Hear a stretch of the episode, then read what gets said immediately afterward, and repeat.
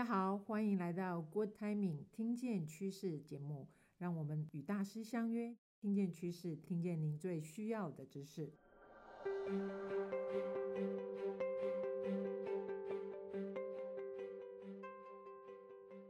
我是节目主持人伊娃。节目的开始有三点提醒大家：你订阅太毅电子报了吗？如果还没，记得上太毅官网或 FB 赶快订阅。还有，我们二零二二太毅年刊已经上架喽，也欢迎大家跟我们太毅的伙伴进行洽询。最后，余怀金老师的有故事的领导课堂已经解锁了，也欢迎大家前往太毅官网进行试读点阅。今天听见趋势首播单元，我们邀请到引导企业进行变革转型专案，足迹遍及两岸三地，产业横跨医疗、金融、消费品产业的大师级顾问曾怡君 Alex 来跟大家谈谈这两三年在企业非常热门的主题数位转型。我想，数位转型这四个字对许多 HR 或企业内主管来说，像是一个熟悉的陌生人。常听到这个名词，但又不太清楚这四个字所要包含的意义跟它所涉及的范畴。所以，我们今天就让 Alex 来跟大家说明，到底什么是数位转型，还有数位化跟数位转型又有什么样的差异呢？还有企业如何在进行数位转型的过程，要怎么样开始你的第一步？接下来就让我们用爱的 Super。来欢迎 Alex 出场。Super，嗨，欢迎你来到自在学堂，我是 Alex。今天我们聊聊数位转型。这个主题是应我的合作伙伴太毅国际顾问公司啊，他们的邀请，针对他们的听众群来制作的。那太毅的主要听众群是企业里面负责学习与发展。也就是 learning and development 的工作同仁，我习惯管他们叫做 L&D 的工作者啊。那因为我们是主要面向 L&D 工作者，所以呢，这一次的内容里面会有一些是聚焦在 L&D 同仁在数位转型过程里面能够扮演什么角色，有什么贡献。不过在那之前，呃，我们还是先谈一谈数位转型这件事情啊。过去这十几年来，数位转型从一个新鲜的话题。变成热门的话题，到现在已经是一个很普遍的话题。不过，尽管如此，关于什么是数位转型，人们还是有一些不同的看法。我举个例子啊，啊，谈到金融产业的数位转型，这个时候，人们最早的印象多半都是说，银行开发出个手机上的 APP，然后让银行的客户能够透过这个 APP 去管理自己的账务。这个算是数位转型吗？有一些专家说是，这是数位转型。但是另外一些专家跳出来说：“哦不，这根本就不是数位转型，这个充其量只是数位化。”那么，数位化算不算数位转型的一个发展阶段？这个到现在都有一些争论。从我的角度来看啊，这些争论其实意义不大。那硬要区分的话，我们简单来说，数位化就是把本来不是用数位科技执行的任务，改成使用数位科技来执行。我们举个身边的例子啊。在疫情期间，我们要进入到商店的时候，要做实名认证，对不对？那本来应该是大家用纸笔去登记自己的身份证件啦、联络电话啦，但现在呢，你只要手机拿起来，扫一个 QR code 就可以完成实名认证，这就是数位化。那什么叫做数位转型呢？数位转型就是在数位科技的驱动之下，对商业模式做改变。我们同样举疫情期间的例子。比方说，呃，一家知名的餐厅啊，它本来只提供现场用餐，但是疫情加重了，那就有很长一段时间我们不能进到店里用餐。就算能够进到店里去用餐，也会有人数上的限制，因为要保持社交距离嘛，对不对？那这种情况下，餐厅的生意就大受打击啦。怎么办嘞？餐厅这个时候啊，就放下过去的矜持，增加了外带还有外送的服务，这就是转型喽。那他们让客户在网络上面订餐，然后搭配了像 Uber Eat 啦、Foodpanda 这样子的外送服务啊，并且他经常在网络上面更新菜单，然后还跟客户在网络上互动，听取客户对于菜单啊、对于服务的建议，然后配合一些可行的建议做一些改变，这样子就是数位转型了。我自己在跟朋友讨论数位转型的时候，我倾向使用这么一个比较白话文的定义啊，就是我们使用数位科技去做跟现在不一样的事情。我们可能是在做同一件事情，但是用不一样的方法，也可能是做了现在没有做过的事情。那透过数位科技的使用，让我们在做这些事情的时候，能够多产生一些价值，能够少付出一些成本啊，这个就是数位转型的本质。这样吧，我们继续拿银行业使用数位科技的过程啊来做例子。一开始是在手机上面开发一个 App，行动银行啊什么的，然后让客户能够更有效，而且更方便，甚至于更有安全感的啊去管理账户，这就帮客户增加了价值，对不对？下一步，啊，透过收集这个特定的客户他在手机上面的使用资讯，然后去分析这个客户，然后开始使用大数据分析之后，针对这个客户设计出怎么样跟他打交道啊，甚至于啊应该帮他推荐什么样的产品，或者怎么样帮他提供客制化的服务。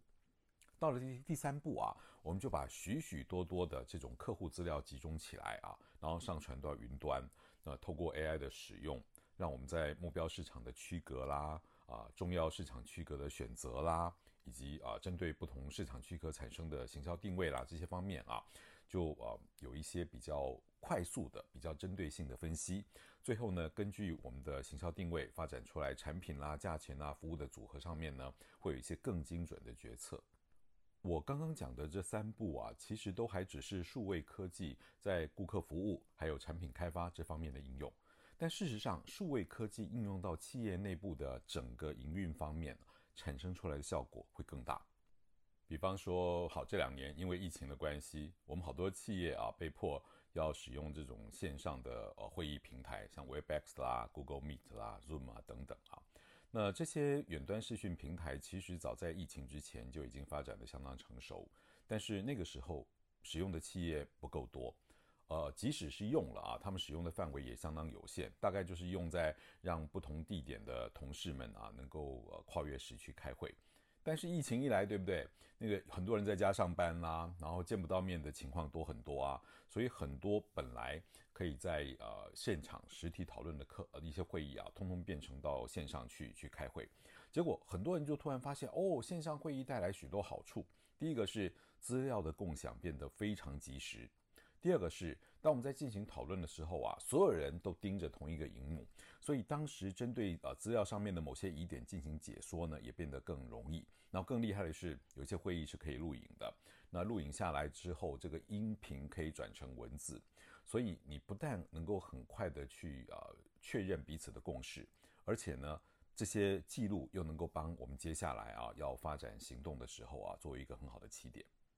我刚刚说的还仅仅是很一般的，大家都看得到的一些好处啊。我们说是 tangible 的，那另外有一些 intangible 的东西，比方说你使用人工智慧的深度学习，或者用到了高速运算，用到了云端运算啊，这些方面的应用呢，更加多不胜数。那当你一个企业使用 AI 啦这一类的数位科技去进行那种重复性很高，然后数据的处理量非常大。而且比较容易出错的事情的时候啊，这些事你把它交给 AI 处理之后，你这些活人就有机会去做一些比较需要静下心来来进行创造性思考的工作。所以，当我们回头问自己说，我的公司需要数位转型吗？或者啊、自己问自己说，我们公司现在做的算不算数位转型啊？这个时候啊，我想你应该不会再用数位转型是有或者没有，是或者不是这样的观念。应该是说，我们公司现在使用数位科技在进行的是什么样子的改变？这个改变有没有大到对于商业模式进行调整？那如果有的话，这一定就是数位转型了。那认识到了我们在进行数位转型，下一步要研究的是数位转型的幅度啊。比方说，我们现在仅仅是在产品或者客户体验的层面上面做了一些调整。还是说已经大到了我们在选择目标客户群啊，我们在呃为客户提供服务的方式，我们在为客户创造价值的方式都不一样了啊，甚至于说我现在从这个行业跨到另外一个行业去了啊，那这些就算是呃幅度比较大的数位转型。好，刚刚听了 Alex 有关数位转型的一个定义跟说明之后，Eva 这边想进一步请教 Alex 是。以终为始来看呢，数位转型的终点会是什么呢？很多朋友习惯用呃生物演化的那个思维逻辑啊来看待数位转型这件事情。起点呢，可能就是把一些资料给数位化，然后慢慢慢慢的走到了我们刚刚谈的说，呃，商业模式转变，那使用数位科技去促成商业模式的扩大或者是升级啊，像进化一样。那这就好像。演化有一个起点，接下来慢慢慢慢就会发展到呃更高的层次，所以有些人就会好奇说，那这个东西有没有一个终点呢？啊，数位转型的终点是什么？我个人的看法是，数位转型没有终点。我知道这个话听起来很像江湖郎中的用语啊，所以我们来解释一下，所谓的转型，它就是一种变革。那么，呃，一个组织。应用数位科技去进行变革，到最后这个组织会变成什么样子呢？我认为这个组织到头来会变成一个啊，随时都能够不断的去进行改变的这样的组织。呃，我们从头说起吧啊，今天一个公司要进行数位转型，它肯定有一个诱因，这个诱因可能是。我们看到另外一个公司使用某些数位科技做了一些事情，结果产生了很好的结果。那这个时候我们说，嗯，蛮好的，我们也可以试试看吧。所以，另外这些公司的成功，对我们来说就是一个数位转型的诱因。那也有可能诱因是像这样子啊，我们今天接触到了数位科技，啊，接触到了一些大数据的啊应用，然后觉得，嗯，这个东西看起来不错啊，也许可以试试看呢。这就好像，呃，我们人们啊，遇到一些过去没有使用过的新工具，然后觉得，呃，不晓得这个工具可以怎么用，但它看起来不错，也许可以试试看哦。那这个试试看的念头，可能就是一个转型的诱因。当然，诱因也可能来自于负面的因素，像我们前面提到的，疫情一来，然后餐厅的客人上不了门了，没有生意了，所以餐馆老板开始在想说，哎呀，怎么办呢？我要做些什么改变才能够生存下去？好，我要做外送生意，那怎么样才能够把外送生意给做大？要让更多人看到我的菜单，要让更多人知道我们有做外送，然后要在很短的时间之内又安全又保质保量的把餐饮送到客人的手上。那这个时候开始寻求各方面的方法以及工具，结果呢，找到了很好用的数位工具，用了它，这就是数位转型。所以到头来啊。当你的公司变成说能够迅速地察觉到一些变革的诱因，然后又能够飞快地去找到一些好的方法来应对这个诱因，在这些个方法，就是所谓的策略选项里头，你能够快速地决定什么是我应该使用的最佳方案，而哪个会是我的 Plan B。在这种情况下，你的组织就会变成一个 agility 很高，就我们说那个。呃，敏捷度非常高的一个组织，这个大概可以称为是数位转型的终点。不过，一个人也好，一个组织也好啊，你到最后能够变到多敏捷，你能够变得多么多元化，我觉得这个事情是没有界限的，你知道吗？所以，在我看起来，数位转型是没有什么所谓终点。从 Alex 刚刚的分享中，也许我们可以这么说。数位转型是否有终点，要看企业或组织是否能够因应外部环境的一个变化，找到属于自己企业永续经营的一个模式。那当然呢，企业就会想要进一步询问 Alex，我们在进行数位转型的过程中，是否有哪些秘诀或者步骤可以让我们展开这个第一步？在数位转型看来一片前景大好、蔚为趋势的此刻，我觉得我们跃跃欲试要进行数位转型之前，还是要先留意一些 pitfall 啊，就是数位转型里头的一些坑。第一个坑就是为转型而转型，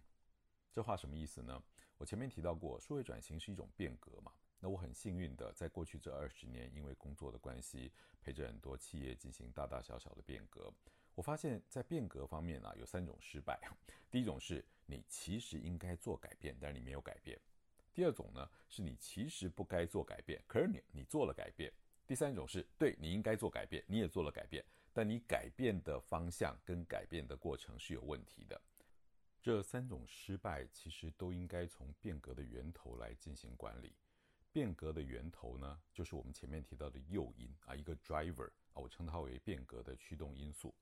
它可能是一个机会，也可能是一个威胁。我们平常过着太平顺利的日子，就应该要随时留意身边有哪些事情在发生，然后判断这背后是不是隐藏着机会或者是威胁。一旦觉察到了有危机，就要衡量这个事情会带来多大的影响。它会给我们带来什么样的财务损失啦、名誉损失啦，或者能够带来什么样子的财务收入、策略性的收入。当这个诱因对我们的冲击很明显，我们就要开始想办法去做改变。但是当这个所谓的诱因其实并不明显，而且冲击也不大，那我们就先把它放着吧，这样就避免了那个不该改变的时候做改变啊，那在该改变的时候不做改变。那至于怎么样让这个改变是对的呢？我们在觉察诱因、分析诱因之后，下一步就是要寻找策略。数位转型的策略啊，是我们从许许多多策略的选项之中所做出来的选择。所以，我们首先必须要找出多个不同的策略选项，然后衡量这些选项里面哪一个对我们来说比较好。那为了要衡量比较好，我们就要有一套评估的标准。而且呢，这些评估标准啊，何者为轻，何者为重，他们彼此之间的权重关系是什么？我们都应该要先设定清楚。多方面找到足够的策略选项，然后根据清楚的标准来做选择，这样选出来的这个应对变革的策略才会是个好策略。一旦策略选对了，后面就要确保。我们所执行的内容跟这个策略是吻合的，千万不要选了一个南向的策略，结果发现你做的事情全部都是朝东去了，这个就不对了啊。那这样子你就总结出一个数位转型的三阶段过程了。第一步是我们觉察到数位转型的诱因，然后衡量过这个数位转型诱因的冲击之后，我们决定说我们要转型了，就要找出各式各样的策略选项，从这里面选出一个呃最终的策略。然后根据它来发展转型的行动，所以诱因到策略到行动这个过程，有些时候是由老板来启动的，但是更多时候啊，是来自于企业里面的任何一个角落。我要提醒的是，不管转型的诱因是从企业里的哪一个角落、哪一个员工所提出来的，一旦我们决定要转型，那么高层管理者就一定要参与到策略的选择以及行动的推进。因为所谓的转型就是商业模式的改变嘛，你今天要进行商业模式的改变，你要动用人力物力去进行分析，那公司还要拨资源，要让行动能够被落实。这个时候高层的参与还有高层的领导力，对于数位转型的成败其实有非常重大的影响。好，刚刚 Alex 跟我们分享到，在数位转型的过程中，企业可以从哪些呃步骤方向开始呢？还有一个非常重要的关键因素，就是高阶主管的参与与投入，这个是影响我们在整个数位转型过程中非常重要的因素，也请大家要记得。那在这个谈到数位转型的这样的一个过程，数位科技在数位转型中会扮演什么样的一个关键角色呢？我们也来听听 Alex 跟我们的解析。我刚刚谈到数位转型的动态过程啊，就先有一个变革的诱因。然后我们选择了转型的策略，接下来采取了行动，最后出现了变化。那既然叫数位转型，数位科技在刚才这四个段落里面会出现在哪里呢？首先，它可能就是一个变革的诱因。比方说，你的竞争对手使用了一个创新的云端服务，拉走了你许多客户，这时候数位科技就变成是你转型的诱因。当然，数位科技。更多的会出现在你的转型的策略上，比方说，我营收方面的增长停滞了，但是我的成本依然在上升。为了要保住我的利润率，所以我在研究到底该怎么样子做才能够降低成本。后来发现了使用 AI 啊，能够取代掉一些人工，而且能够降低错误的发生率。在这里，数位科技就是你选择的那个策略里面的主要成分。我们对数位科技的认识越广，从这里面去觉察诱因的机会就越大。对于数位科技在各行各业应用的案例知道的越多，那么当我们要选择变革策略的时候啊，脑袋里的资料库就会越有丰富，找出对的策略选项，这个机会就会越大。所以现在有越来越多的企业会随时留意数位科技领域里面有一些什么样的发展啊？从最早的什么叫做 VR，什么叫 AR，什么叫做大数据，到现在我们在谈的元宇宙是些什么啊？他们会不断去留意这些资讯，然后在公司里面也鼓励大家脑洞大开，去想想看，在这些数位科技之下，我们的行业里头能够有一些什么样新的应用场景啊？对内啦，对外啦。那我觉得企业非常值得把这方面的知识当作是企业里面的科普教育。啊，我们回想一下，呃，企业在内部的学习方面呢，有一段时间是把目标管理当作是每个人都要懂的东西。后来呢，大家开始关注 accountability 当责了，好，那当责就是每个人都要关心的。再来，大家研究 coaching 啊，coaching 每个人都要学。那现在呢，就应该把数位科技啊里面包含哪些项目，当作是公司里面上上下下都应该要尽量多接触的。